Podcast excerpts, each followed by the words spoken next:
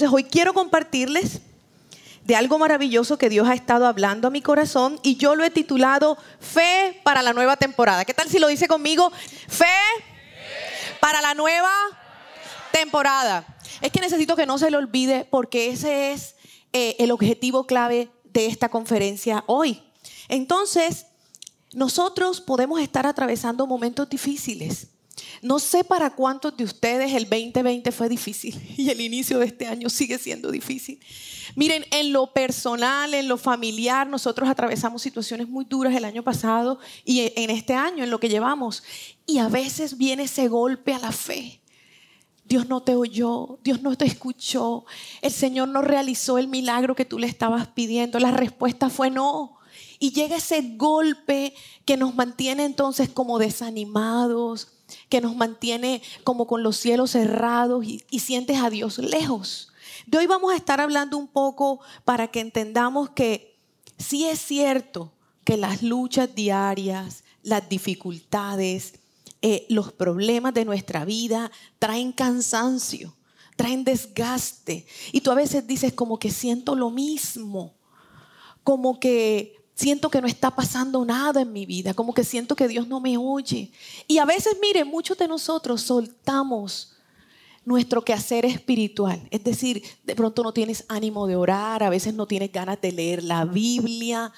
A veces puede ser que tú te sientas seco. Es más, en pandemia, por el tema de, el distanciamiento, del encierro, dejamos de venir a la iglesia.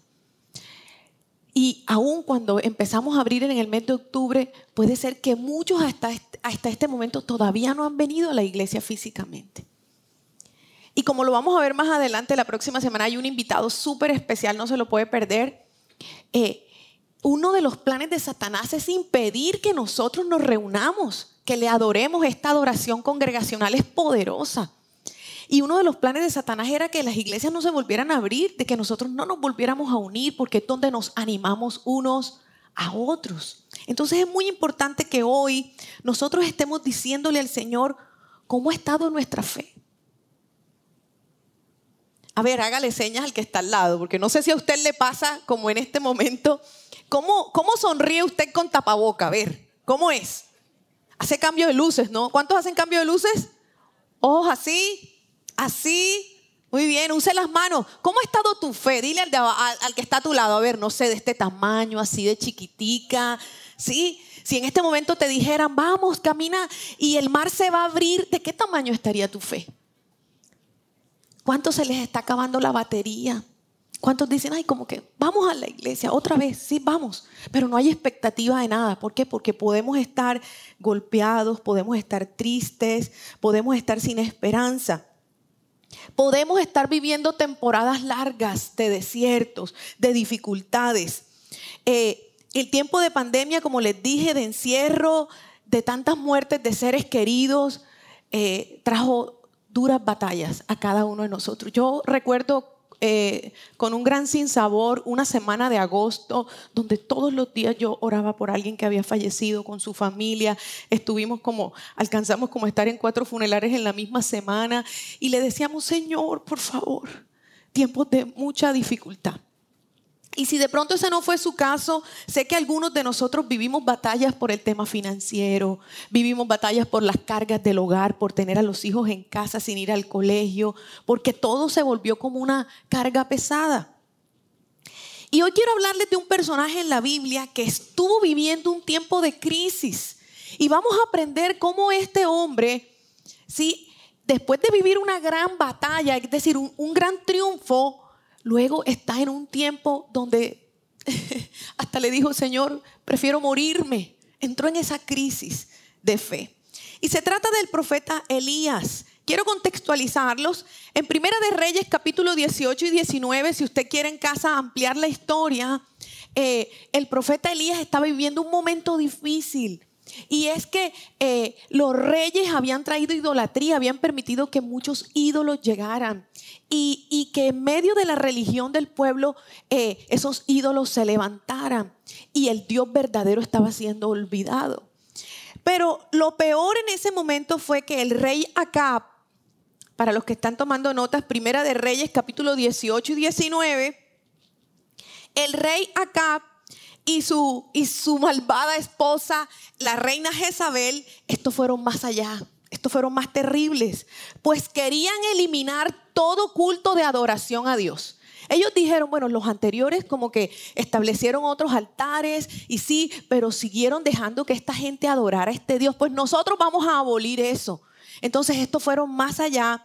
Y el profeta Elías en esa indignación desafió a los profetas de Baal para demostrar quién era el Dios verdadero. Y les dijo, vamos a tener un desafío, como, en el momento de hoy, ¿no? Hagamos retos, hagamos pruebas. Entonces vamos a tener un desafío y vamos a ver quién es el Dios verdadero. Eso estaba pasando en ese momento. Primera de Reyes capítulo 18 y en particular voy a leer del verso 36 al 40.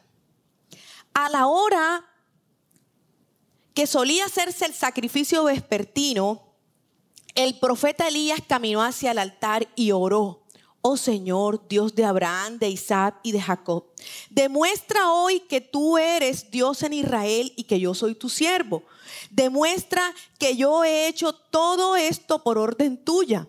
Oh Señor, respóndeme. Respóndeme para que este pueblo sepa que tú, oh Señor, eres Dios y que tú los has hecho volver a ti. Al instante, el fuego del Señor cayó desde el cielo y consumió el toro, la leña, las piedras, el polvo, hasta lamió toda el agua de la zanja. Cuando la gente vio esto, todos cayeron rostro en tierra y exclamaron, el Señor, Él es Dios. Sí, el Señor es Dios. Entonces Elías ordenó, atrapen a todos los profetas de Baal. No dejen que escape ninguno. Entonces los agarraron a todos y Elías los llevó al valle de Sison y allí los mató. ¿Qué había pasado? El desafío era que cada uno, es decir, tanto los profetas de Baal como Elías, tenían que presentar el sacrificio y tenían que orarle a su Dios para que fuego cayera del cielo. Los profetas de Baal, si a usted le interesa la historia, que tiene unos detalles espectaculares, dice que gritaron, bailaron, cantaron, eh, rodearon el, el sacrificio y no ocurrió nada. Así que ellos ya estaban avergonzados. En cambio, esta es la oración que Elías hace con gran poder. Miren este hombre, díganme si no era poderoso en fe. ¿Cierto que sí? Dice la palabra que Elías oró y le dijo, Señor, por favor, demuéstrale a esta gente que tú eres el Dios verdadero. Porque dice que el pueblo se estaba apartando del Dios verdadero. Y en ese momento cayó fuego y consumió todo el animal. Y la gente al ver la manifestación poderosa de Dios fue cuando dijeron, este es el verdadero Dios. Entonces ahora, ¿qué pasó que este hombre eh, con este denuedo, con esta fe tan grande, entrar en una crisis que vemos posteriormente. ¿Qué ocurre después en la historia? Usted puede seguir leyendo en Primera de Reyes 19 y dice que cuando le contaron a Jezabel, Acab le cuenta todo lo que había pasado, la mujer se llenó de furia y dijo, mañana mismo a esta hora ese hombre estará muerto. Y lanzó una amenaza contra Elías.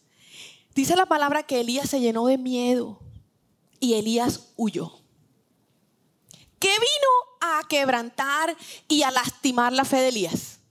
El temor. Acompáñame lo que dice Primera de Reyes, capítulo 19, verso 2 al 4. Entonces Jezabel le mandó este mensaje a Elías, que los, dos, los dioses me hieran e incluso me maten si mañana a esta hora yo no te he matado. Así como tú los mataste a ellos. Elías tuvo miedo y huyó para salvar su vida. Se fue a Berseba, una ciudad de Judá, y dejó allí a su sirviente. Luego siguió solo todo el día hasta llegar al desierto. Se sentó bajo un solitario árbol de retama y pidió morirse. Basta ya, Señor, quítame la vida, porque yo no soy mejor que mis antepasados que ya murieron. Verso 9 al 8. Entonces se levantó, comió y bebió y la comida le dio fuerza suficiente para viajar durante 40 días y 40 noches hasta llegar al monte Sinaí, la montaña de Dios. Allí llegó a una, llegó a una cueva donde pasó la noche. Entonces el Señor le dijo a Elías, ¿qué haces aquí? Y si usted sigue leyendo esta historia espectacular, en dos oportunidades el Señor le dice, ¿qué haces aquí? Como diciéndole, ¿por qué has huido? ¿Y por qué has recorrido este largo camino? Y como diciéndole, ¿y por qué estás metido en esa cueva? ¿Qué haces aquí? Y eso es lo que Dios nos dice a nosotros cuando luego de haberle creído a Dios por los milagros, cuando luego de haberle creído a Dios eh, para que su poder se manifieste y vivimos una crisis porque llega una amenaza, porque llega un diagnóstico, porque llega un momento de, de pandemia, de cuarentena, porque llega que te cerraron el negocio, porque llega que no hay empleo, que el esposo se va, que el papá murió. O sea, cuando llega esa crisis, ¿sí? Y llegan los golpes a la fe nosotros somos así de débil como Elías. Hay algo que me llama mucho la atención de Elías. Mira, dicen que Elías caminó 40 días y 40 noches en un desierto para llegar a la montaña del Señor. ¿Por qué? Porque él, comprendía que ese era el lugar donde Dios se manifestaba. Usted y yo hoy no tenemos que caminar 40 días y 40 noches hacia una montaña, porque ya el Espíritu de Dios está en medio de nosotros, está en nuestra vida. Pero es cierto, podemos vivir momentos en que la tristeza, la depresión nos meten en una cueva, en una cueva emocional, en una cueva espiritual. Y físicamente puede que tú no te metes en una cueva. Físicamente puede que tú no vivas la depresión como que te encierras en un cuarto y no quieres salir. Pero miren, pueden venir los síntomas. Y vamos a identificar algunos de esos síntomas. Quiero que los mire por un momento. ¿Cuáles son esos síntomas de esa crisis cuando nuestra fe se ha debilitado por duros golpes, estados de ánimo inestable, tristeza, desánimo, mal genio, aburrimiento. ¿Cuántos han estado amargados, fastidiados, sin ganas de hacer nada, con ganas de tirar la toalla? Cansancio físico, no duermes bien, estás agotado. Puede ser que duermas pero no descansas pensamientos repetitivos. No sé a cuántos les pasa ese, ¿y si yo hubiera? ¿Y si yo hubiera hecho esto? ¿Y si yo hubiera hecho aquello? O incluso si no hubiera hecho. Entonces esas ideas repetitivas no nos dejan descansar. Deseos de no seguir luchando, de abandonarlo todo, de huir, de olvidarte de todo y de encerrarte en esa cueva como Elías. ¿Cómo es que tú y yo vamos a atravesar este desierto, esta crisis de fe y de cansancio? ¿Cómo lo vamos a hacer? Lo primero, entendamos algo. En medio de la crisis y del cansancio, Dios no ha perdido el control. Dígalo conmigo, levante su mano al cielo y diga conmigo, Dios no ha perdido el control sobre mi vida. Pase lo que pase. Veamos lo que veamos en el mundo. Nuestro Dios es rey soberano sobre este mundo. Vea lo que vea. Nunca lo olvide. Aún en los momentos más difíciles de gran oscuridad, en donde no hemos sabido qué hacer, le hemos dicho, Señor, toma control. Tú estás al control. Dios, tú sabes lo que estás haciendo. Entonces es importante que sepas que sí vamos a atravesar esas crisis. Porque Jesús dijo, en el mundo tendréis aflicción. Jesús nos dijo, mire, prepárese porque todo no va a ser color de rosa, todo no va a ser dulce como el chocolate, van a haber problemas. Van a haber problemas en las relaciones, en el trabajo, en la vida, en la iglesia, en la casa, en el colegio, en la universidad. Van a haber problemas. ¿Cuántos han enfrentado problemas? Duras luchas, batallas. Pero Dios no ha perdido el control. Y Él desea sanarte, Él desea eh, infundirte aliento y desea siempre darte cuál es la misión para la siguiente temporada. Lo segundo, ¿cómo vas a atravesar esa crisis de fe? En ese momento difícil, debes creer que eso tiene un propósito. No hay despropósito en ninguna circunstancia difícil que usted y yo atravesamos. Lo podemos ver en la vida de José, los invito. La vida de José es extraordinaria, es de mis favoritas en la Biblia. José vivió muchas temporadas de crisis, ¿cierto? Sus hermanos lo vendieron, fue a la cárcel injustamente, ¿sí? Eh, fue acusado injustamente, vivió tiempos eh, eh, podríamos decir, de muchos golpes a su fe. Pero cada una de esas pruebas tenía un propósito. Entonces, cuando tú atraviesas el momento difícil, más a veces que preguntar por qué, debemos preguntar, Señor, ¿cuál es el propósito de este momento difícil? ¿Qué me quieres enseñar? ¿Para qué me quieres preparar? Dios está permitiendo cada una de las situaciones, no que Él te la haya mandado. No que esa situación sea un castigo para tu vida, porque no tenemos un padre castigador. No es un castigo. Dios las permite como una invitación para acercarnos más a Él. Como una invitación para que en medio de ese desierto aprendamos a conocerlo más. Aprendamos a depender más de Él. Quiero decirles, ¿cuántos de ustedes llegaron a los pies del Señor por una crisis? Por un momento difícil. Cada vez que Dios permite que atravesemos un momento de dificultad, Él nos está haciendo una invitación, vengan, para llevarnos a un siguiente nivel de intimidad, de que Él se revele más, de que lo conozcas más. Y me encanta la vida de Job, dice la palabra, que en medio de toda situación, de haber perdido todo, de haber estado enfermo, sí, desde que hasta su mujer lo desprecia, eh, él, dice, ¿acaso recibiremos lo bueno y no lo malo de Dios? Dice que él nunca pecó con lo que habló. Pero en medio de la dificultad, al final del libro de Job, usted encuentra algo maravilloso cuando él dice, ahora mis ojos te ven. Yo había escuchado mucho de ti, Dios. Yo iba a la iglesia. Mira, yo me sentaba allá, alzaba las manos, pero todavía yo no te conocía. O sea, yo no conocía al Dios vivo. Él no se había revelado a mi vida. Y Job dice, ahora mis ojos te ven. Y usted dice, Dios, pero el precio es duro. Pero recuerda algo, Dios no va a permitir pruebas que Él no te ayude a soportar. O sea, Él va a permitir los grados de calor en el horno que tú puedas soportar. De acuerdo a la dureza de nuestro corazón. A ver, dígalo por fe, tengo un corazón blandito, Señor.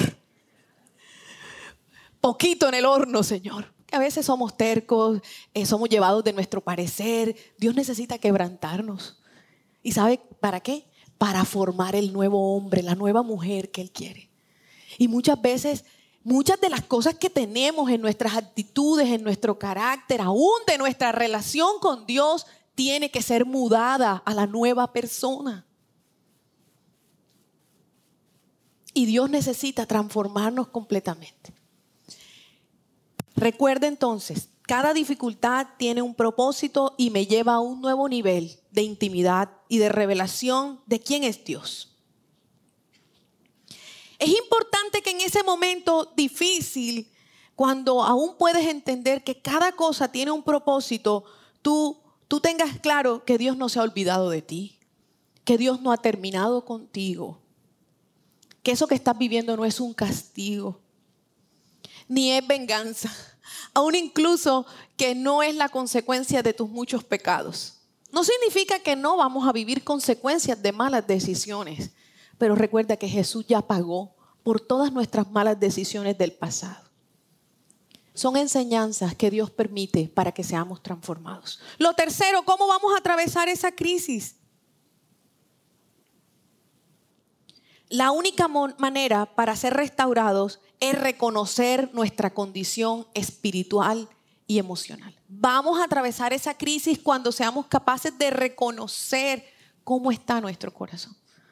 Dios quiere que le hablemos y le digamos la verdad. Mira, Señor, me siento así.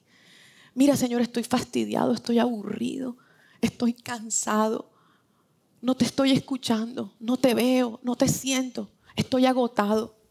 La única manera de poder atravesar esa crisis y de poder eh, ver la mano de Dios en nuestra vida es que le abramos nuestro corazón a Dios y le digamos cómo nos sentimos.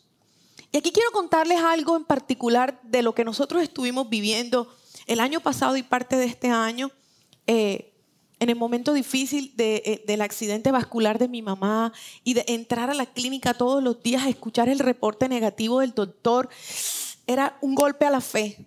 Ese hombre con todos sus estudios, un gran especialista nos estaba diciendo, esto está así, hoy no responde, ahí no hay vida, le faltan pocas horas para que muera.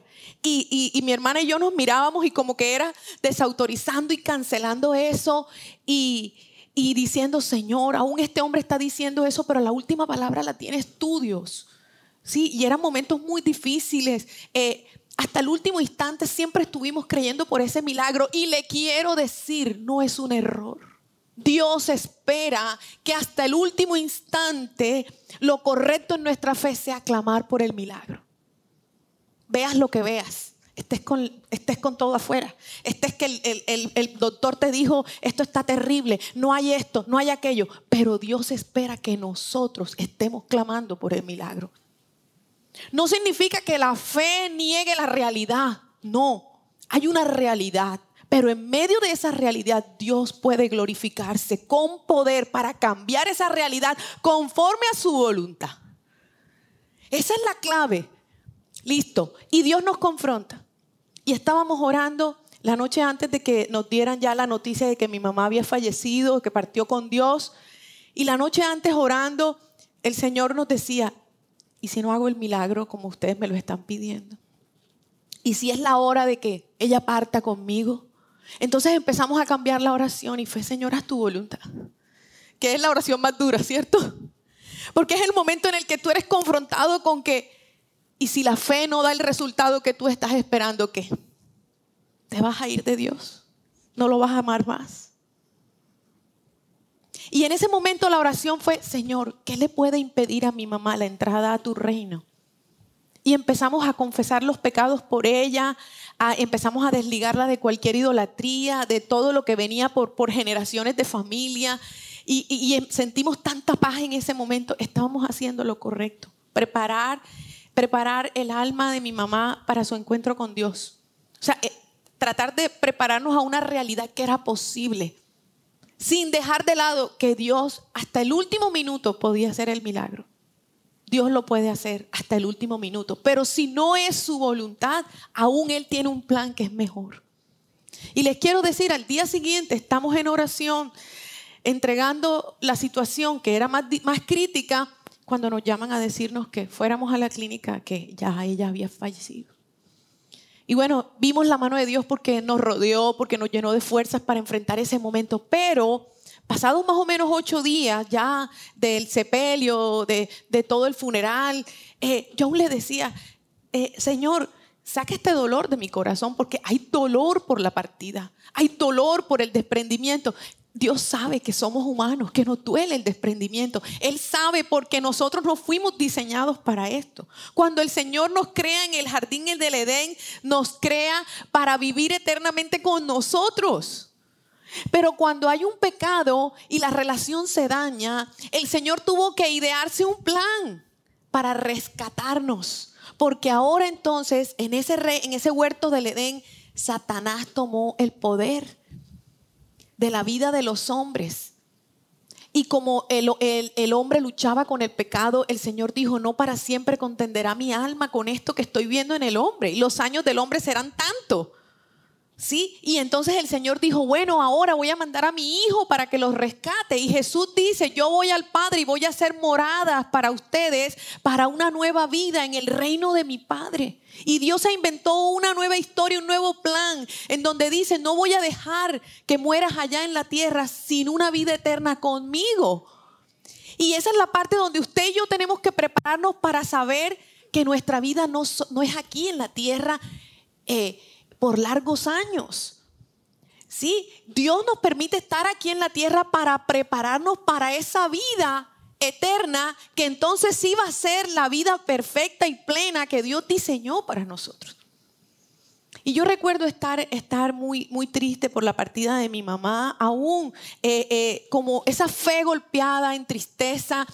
Y, ese día tuve un sueño y, pude ver a mi mamá como en el cielo, mirando flores y, a mi mamá le gustaban las flores de colores. Y entonces fue impresionante verla a ella eh, contemplando las flores y diciendo como, ah, ¿qué pasa en este lugar?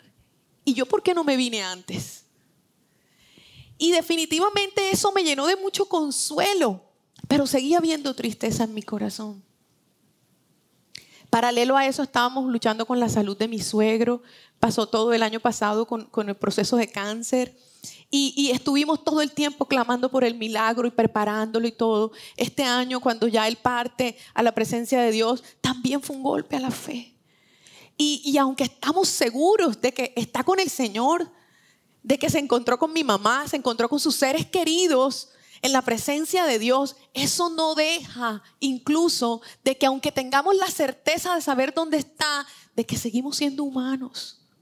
¿Sí? Y estamos viviendo tiempos muy difíciles. ¿Y a dónde voy con todo esto? La semana pasada Bernardo me hace una pregunta y le di una respuesta terrible.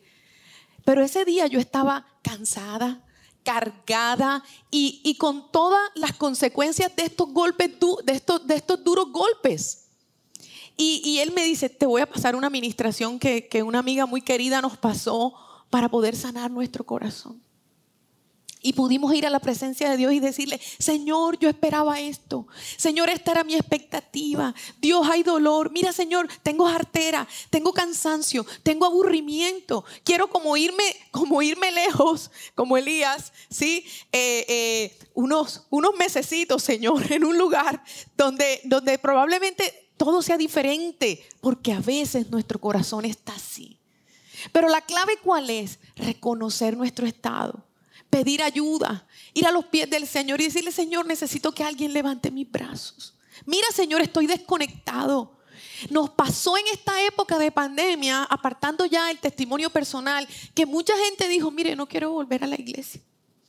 Mire, yo estoy escuchando, como dijo una niña, yo estoy escuchando a este predicador de tal país y, y, me gusta y siento que no tengo que ir a la iglesia y nadie me tiene que ver en medio de mi desierto, en medio de que Dios no me ha respondido porque me da vergüenza. Todo eso pasamos. Y a veces usted y yo podemos estar incluso como adormecidos, en pasividad. Estamos en automático. Usted va a la iglesia porque sí, ay, domingo otra vez. Sí, llega la mañana, ay, sí, vamos a orar. Pero usted no está en ese avivamiento, usted no está en ese fuego, usted no está en ese enamoramiento con Dios. ¿Por qué? Porque hubieron golpes a la fe. Aún mire la rutina, el cansancio. No sé a cuántos les pasó, pero yo siento que el 2020 nos congelaron, ¿cierto? Y parece uno que no, que no pasó ese año. ¿Dónde está? Hace un año estábamos empezando casi temporada de pandemia. Sí, casi que nos daban esa noticia de que nos íbamos a encerrar, casi hace un año. Entonces, la única manera de nosotros poder soltar el dolor, el miedo, el fracaso, la única manera de que le entreguemos nuestro corazón a Dios y le digamos, Señor, sánalo, restáuralo, es que podamos abrirle nuestro corazón a Dios y dejar que Él ministre nuestro corazón. Cuando entendemos que viene una nueva temporada, porque mire, los seres amados partieron a la presencia de Dios y allá no hay dolor, no hay tristeza, allá no hay problemas ellos están mucho mejor que nosotros. Pero usted y yo en esta tierra tenemos que seguir viviendo, ¿cierto? La vida no se ha acabado. Tenemos que seguir siendo valientes y esforzados. Tenemos que seguir con la fe intacta para creerle a la nueva temporada que el Señor tiene para nosotros. Y mire, me gusta mucho pensar en el momento mismo en que Jesús está viviendo la crisis más dura de su vida. Dice la palabra que estando Jesús a, pocos días, a pocos momentos, casi horas de ser crucificado, Jesús vivió una de las crisis más duras. Está en Lucas capítulo 23, en los evangelios la pueden encontrar. Lucas capítulo 23, 42 al 44 y dice, Padre, si quieres, pasa de mí esta copa, pero no se haga mi voluntad sino la tuya. Y se le apareció un ángel del cielo para fortalecerle. Y estando en agonía, oraba más intensamente y era su sudor como grandes gotas de sangre que caían hasta la tierra.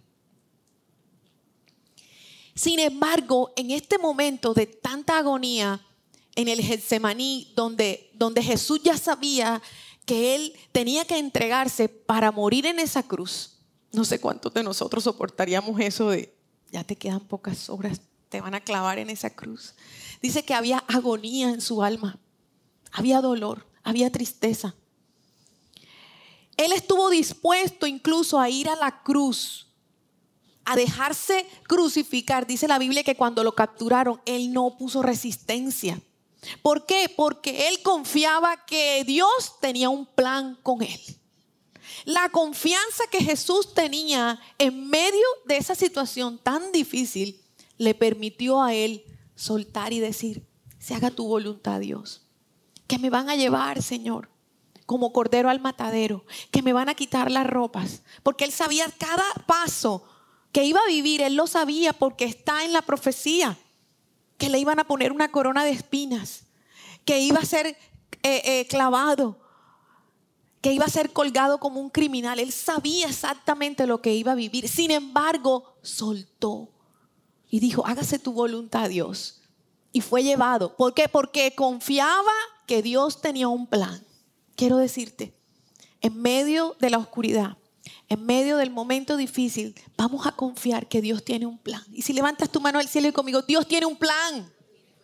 En el momento difícil que estoy viviendo, o en lo que usted atraviese, no sé, en el profesor terrible que te hizo perder la materia, en el que te hizo perder el semestre, en el jefe que te sacó del trabajo, en el compañero difícil que te hace la vida cuadritos en el trabajo, en el contrato que no salió, en el esposo que te fue infiel, en la dura prueba que tú estés viviendo, vamos a confiar que Dios tiene un plan. Otra vez levante su mano al cielo y dígalo conmigo, Dios tiene un plan.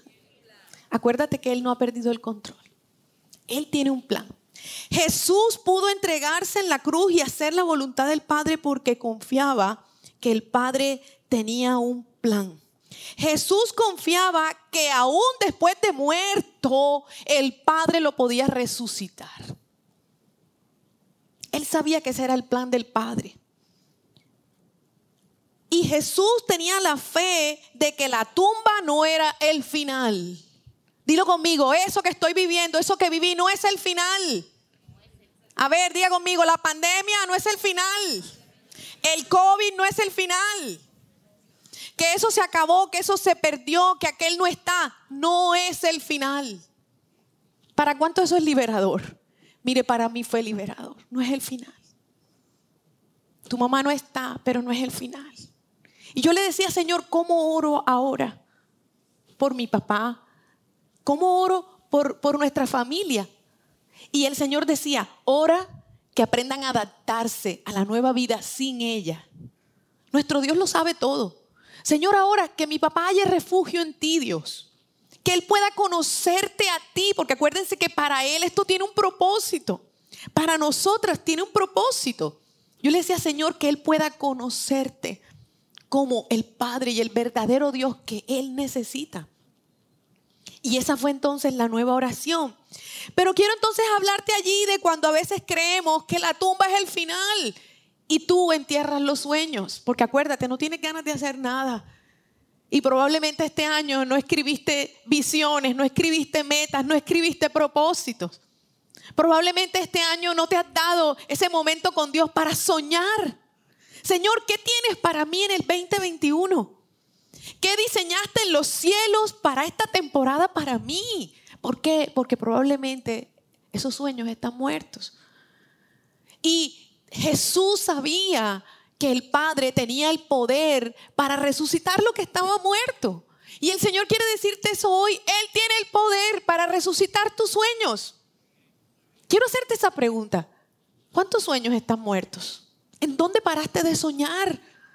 Porque vienes de esa crisis de fe, porque vienes de esos golpes, porque vienes de, ese encierro emocional y estás cansado porque peleaste una gran batalla y la armadura está desgastada y a veces tenemos que decirle, Señor, cámbiame esta armadura completa.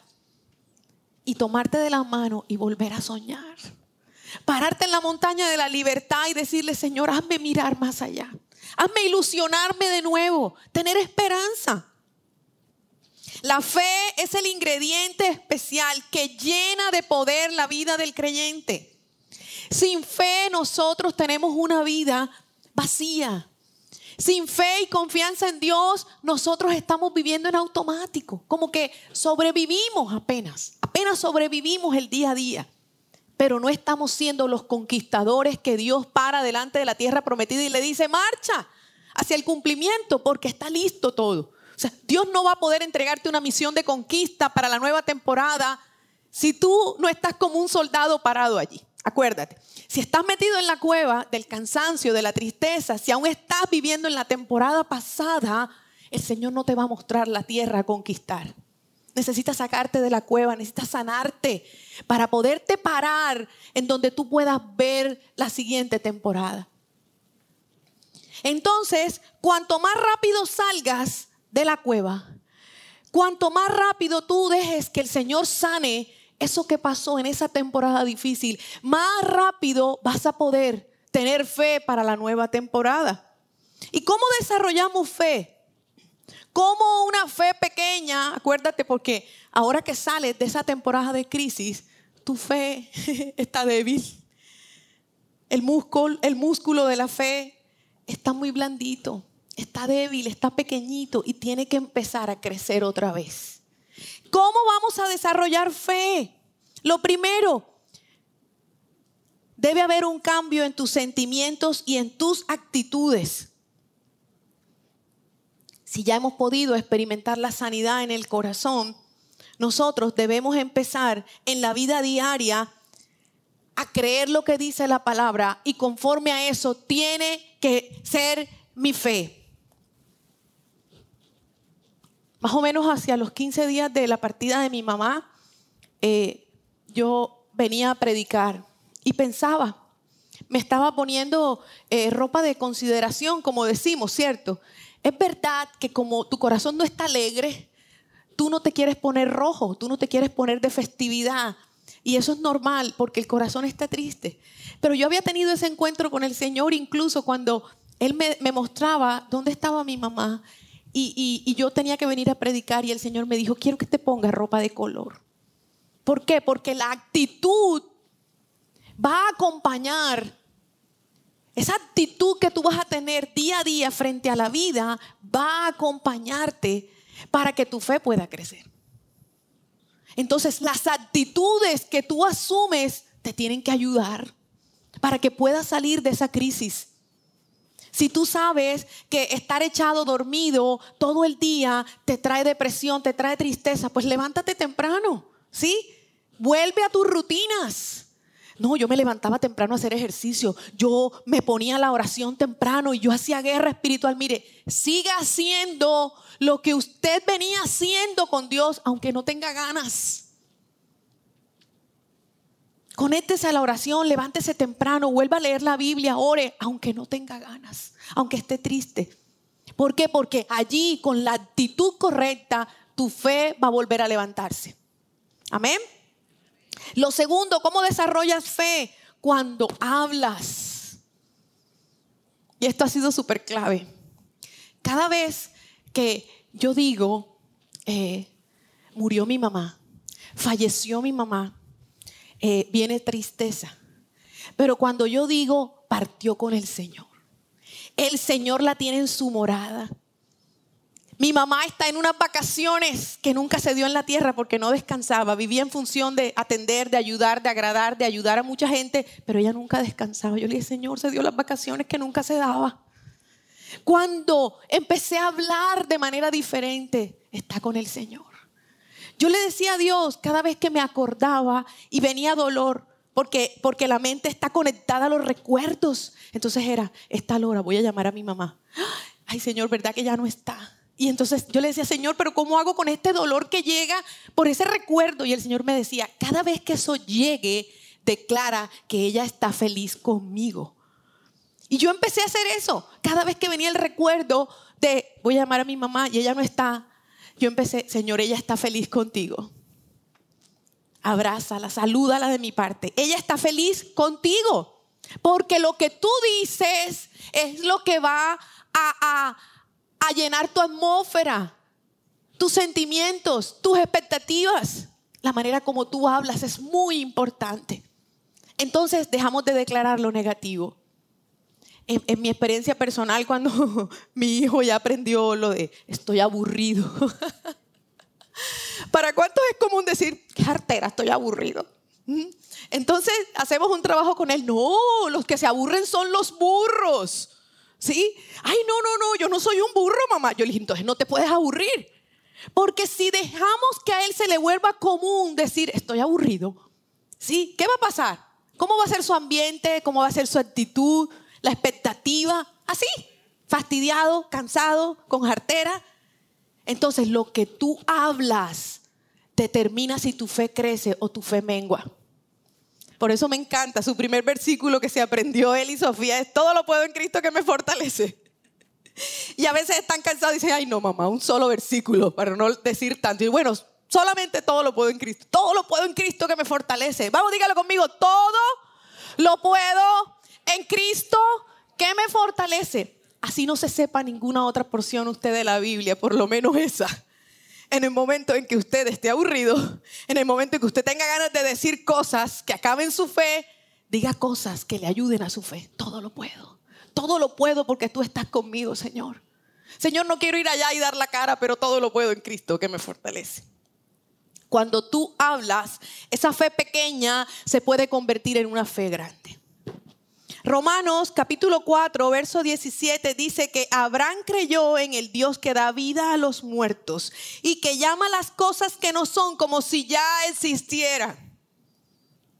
En el tiempo del embarazo de Juan Esteban, antes de eso, eh, un bebé que habíamos tenido, habíamos luchado mucho por ese milagro, partió con Dios. Entonces estaba, estaba ese enemigo indeseable del temor de, puede pasar puede ocurrir lo mismo. Vas a fracasar. Y recuerdo esas sabias palabras de, una pastora querida y me dijo, todos los días agárrese el vientre y diga, ya nació, ya creció y ya predica tu palabra.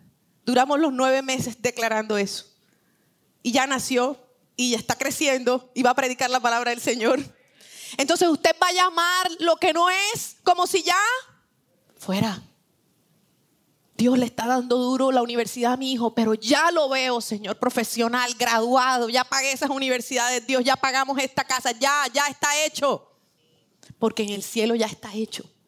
Pero la manera en que nosotros hablamos va a determinar esa fe. Tercero, ¿cómo desarrollamos fe? ¿Cómo activamos esa fe? Tercero, desechando el temor. La palabra de Dios dice que cuando nosotros dejamos que el temor llegue a nuestra vida, en ese momento no demostramos que el amor de Dios, no demostramos que el amor que echa fuera el temor ha perfeccionado nuestra vida. Primera de Juan 4:18. El amor perfecto expulsa todo temor. Si tenemos miedo es por temor al castigo y esto muestra que no hemos experimentado plenamente el perfecto amor de Dios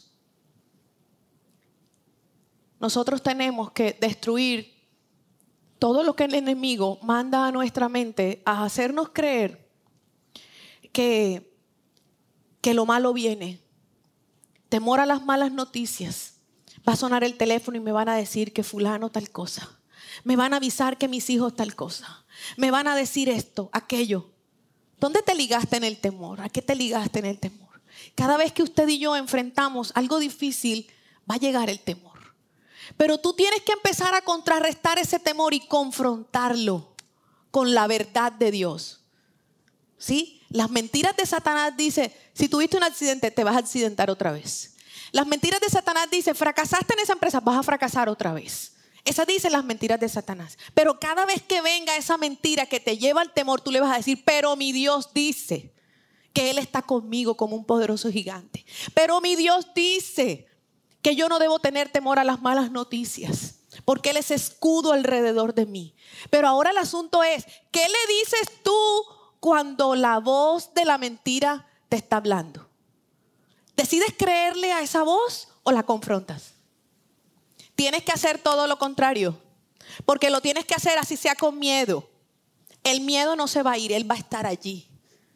Solamente tú tienes que mandarlo a callar y enfrentarlo. Él va a estar allí y a veces lo dejamos crecer. Nosotros mismos lo alimentamos, lo consentimos y lo cargamos aquí en la cartera.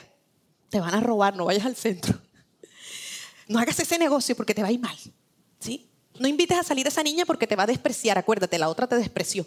Entonces, ¿qué pasa? Que tú nunca haces nada porque tienes miedo. Y el plan de Satanás es que nosotros no avancemos. El plan de Satanás es que estemos en la cárcel del temor. Nuestro Dios es aquel que nos da valentía. Y dice la palabra que nos dio un espíritu de poder y no de temor. Punto cuatro. ¿Cómo vamos a activar esa fe? creyéndole a Dios. Nosotros vamos a tomar el creer con el actuar. Y me encanta cuando eh, esa frase dice oración. No oración, sino oración. Ora para preguntarle a Dios en qué tienes que actuar. Mira, Señor, ¿hago el negocio no lo hago? Si Dios te dice, ve, haz el negocio. Si Dios te dice, ve, proponle matrimonio a esa niña que esa es la tuya, ve. Oración. Ora para saber cuál es la puerta que tienes que tocar. Ora para saber a quién es que tienes que llamar a pedir ayuda. Tienes que orar y actuar. Entonces, cuando tú crees, cuando tú tienes fe en Dios, vas a actuar. Daniel capítulo 11, verso 32. Mas el pueblo que conoce a su Dios se mostrará fuerte y actuará. Diga conmigo, amén. Voy a actuar. Esa es una de mis porciones favoritas. Dice, el pueblo que conoce a su Dios se mostrará fuerte y actuará. Pero tenga en cuenta algo, el que conoce a su Dios. Si tú eres de los que conoces a Dios, tú vas a actuar. Porque la única manera que sea vista la gloria de Dios en la tierra, que la gente conozca el Dios poderoso que tenemos, es cuando tú actúas y tomas riesgos. Es la única manera. Y punto quinto, ¿cómo vamos nosotros a desarrollar fe? Cuando sueltas el pasado y te llenas de expectativa de los planes buenos que tiene el Señor para nosotros. Y dice Jeremías 29:11, yo sé muy bien los planes que tengo para ti, dice el Señor. Son planes de bien y no de mal. Pero tienes que soltar el pasado. La temporada dura, la temporada difícil. Isaías 43, 18 al 19. Y es la palabra que el Señor nos ha regalado este año. Pero olvida todo esto. Dígalo conmigo, olvido todo eso. No es nada comparado con lo que voy a hacer pues estoy a punto de hacer algo nuevo. Mira, ya he comenzado, ¿no lo ves? Haré un camino a través del desierto y crearé ríos en la tierra árida y baldía. Fe para la nueva temporada. ¿Y qué tal si te pones en pie y le oramos al Señor? Y le entregamos a Dios ese corazón con esa fe golpeada, con esos momentos difíciles que hemos vivido y le decimos a Él que lo necesitamos hoy más que nunca. Gracias te damos, Señor. Porque en este momento, Padre, yo puedo acercarme a ti. Si te colocas tu mano en el corazón, diga, Señor, no han sido tiempos fáciles.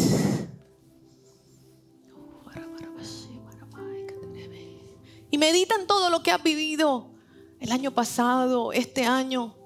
Vamos, coloca la mano en tu corazón. Cierra tus ojitos allí en intimidad con Él, dile, Señor, es cierto, he tenido miedo. Es cierto, Señor. Las cosas no resultaron como yo esperaba. Ha sido difícil. Aún, Señor, te quiero decir que tengo miedo del futuro, de que esto no cambie, de que esto no mejore. Es verdad, Señor.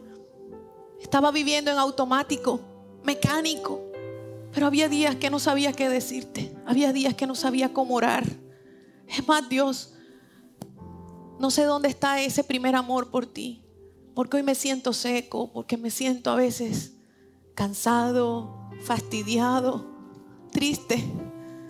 Reconozco, Señor, que las fotos de ese momento difícil, y dígale al Señor cuáles son esas escenas en su mente. Señor, cuando vi a mi mamá allí con todos esos aparatos conectados. Dígale al Señor cuál es esa fotografía que está en su mente y que trae dolor. Señor, cuando me dijeron que no iba a volver al colegio y me tocó encerrarme en la casa. Cuando me dijeron que había que cerrar los negocios, Dios, y yo decía, ¿y ahora qué hago? ¿Qué viene? Muéstrame esa foto de dolor, Señor. Cuando ese momento difícil llegó y atravesé y ese médico me dijo, que el diagnóstico era terrible. Yo hoy te entrego esa foto, Dios, te entrego esa escena y te invito, Jesús, entra. Vamos, invítelo, dígale, entra Jesús a esa escena. Entra a ese momento difícil y cubre con tu amor ese momento. Hoy por la fe yo creo que me tomas de la mano y me sacas de esa escena, me sacas de ese lugar. Yo lo creo por la fe que hay una luz grande a la que tú me llevas y me cargas en tus brazos. Y me dices, yo estoy contigo. Cuando no tenía fuerza, yo te cargué. Cuando sentías que todo estaba perdido, yo te abracé. Yo estuve allí secando tus lágrimas.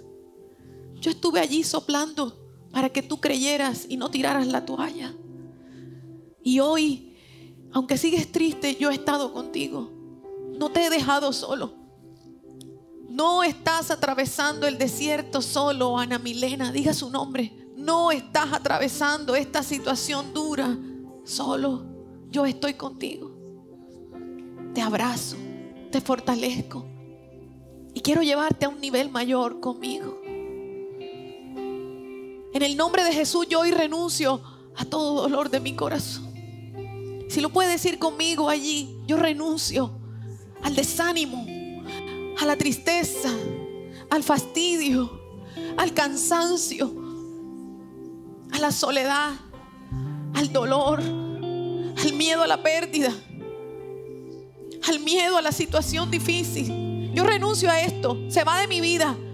Como se llame, vamos, dígale, renuncio al momento de la estrechez financiera porque no había dinero, porque las cosas no eran como antes. Se va de mi vida en el nombre de Jesús. Yo renuncio a todo lo que vino a hacerme creer que venía lo peor. Yo renuncio a creer esa voz que me decía, te van a dar malas noticias. No vas a soportar eso. ¿Qué vas a hacer tú solo, sola? Yo renuncio a todo lo que la pandemia ha dejado de temor en mi corazón. A que la gente me toque, a que la gente me abrace, acercarme a la gente. Yo renuncio a todo lo que Satanás ha traído a mi mente y a mi corazón, haciéndome creer, tienes que parar de soñar. Ya no lo intentes, quédate quieto, no es tiempo para nada, no es tiempo para soñar, no es tiempo para negocios, no es tiempo para nuevas expectativas. Pero el Señor te dice, yo soy el que resucita tus sueños. Yo soy el que saca de la tumba lo que enterraste. Eso que tú habías hablado con Dios antes de la pandemia, dice el Señor, sácalo otra vez. Y vuelve a soñar. Y vuelve a creer. Mm. Si levanta sus manos al cielo y usted le dice, Señor, no has terminado conmigo. Una temporada nueva viene para mí. Porque hoy estoy soltando el pasado. Estoy soltando el momento difícil. Estoy soltando la crisis. Estoy soltando el diagnóstico. Estoy soltando el miedo. Estoy soltando la desilusión. Y tú eres el Dios, Señor, que cambia mi lamento en baile. Tengo expectativas, Señor. Oh, sí, Jesús. Cambias culpa por gloria. Sé que solo